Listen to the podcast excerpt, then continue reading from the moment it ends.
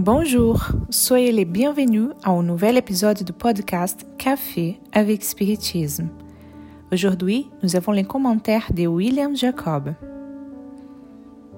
Dans les livres Caminhos de Volta, Chemin de Retour, psychographié par Chico Xavier, en plus des messages de plusieurs esprits il y a une brève introduction sur ce que le groupe de médiums a discuté avant la psychographie de chacun des messages.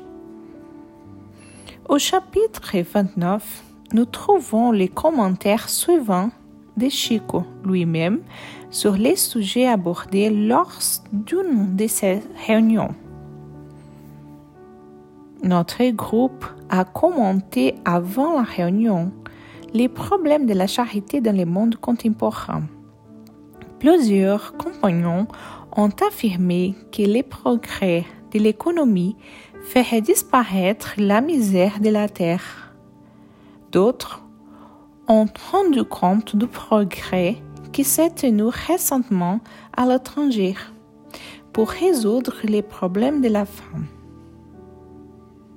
Sur la page de ces messages que je viens de lire, l'éditeur a mis une note précisant qu'il s'agissait du congrès de l'Organisation des Nations Unies pour l'alimentation et l'agriculture, FAE, tenu à Rome en 1974.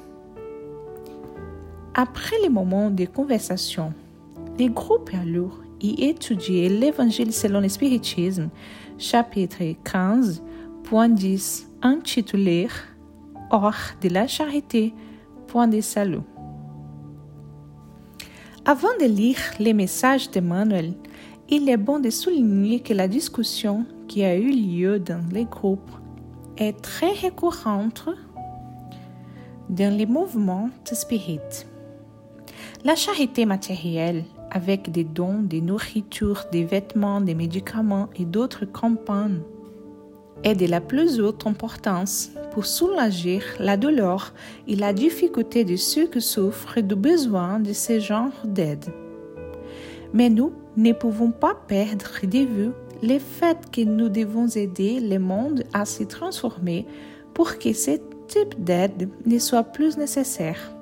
Et cela se passera lorsque les différences sociales ne seront plus aussi importantes qu'aujourd'hui dans la plupart des pays du monde.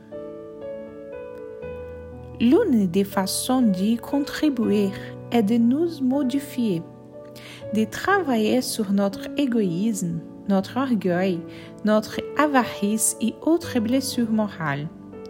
Mais nous ne pouvons nier que la lutte pour la justice sociale fait également partie de ces processus dans lesquels l'État lui-même assume sa responsabilité afin que tous, et pas seulement quelques-uns, aient une vie digne.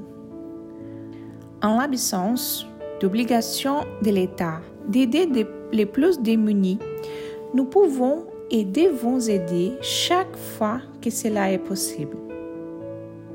Les messages d'Emmanuel que nous lirons ensuite viennent nous montrer que même si les besoins matériels cessent d'exister dans le monde, ou même dans la communauté où nous vivons, il est possible et nécessaire d'être attentif à d'autres problèmes qui continueront d'affligir nos frères en humanité.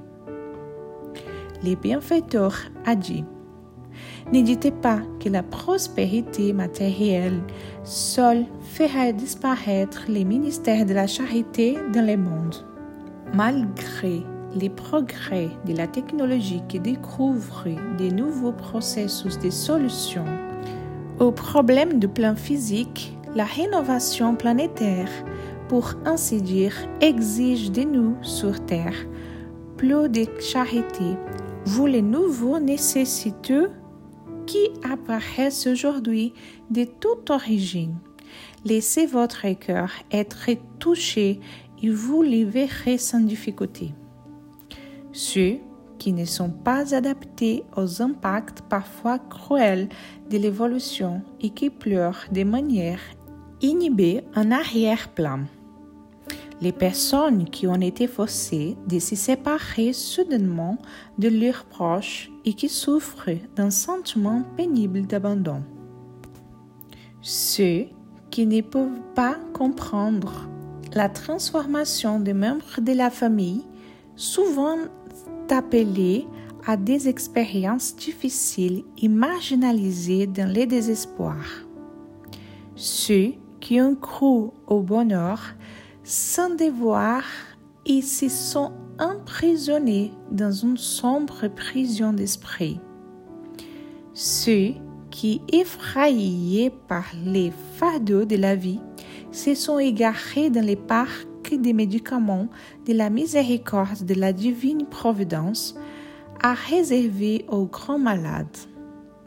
Ceux qui se sont isolés dans des tranchées et mourir, dans les nuits et les découragements. Ceux qui ont été livrés de l'éberceau à une fausse liberté, s'endormant dans les dangereuses illusions et s'y réveillant sans défense antérieure dans les cauchemars des réincarnations passées. Ceux qui se débattent avec toutes les ressources de l'assistance payante et qui aspirent à un soutien spirituel pour les aider dans les grands changements. Ceux qui ont transformé la joie et les loisirs en remords. Et ceux nombreux qui n'ont pas trouvé la valeur de l'épreuve de, de, la souffrance s'arment contre eux-mêmes dans les labyrinthes de l'autodestruction.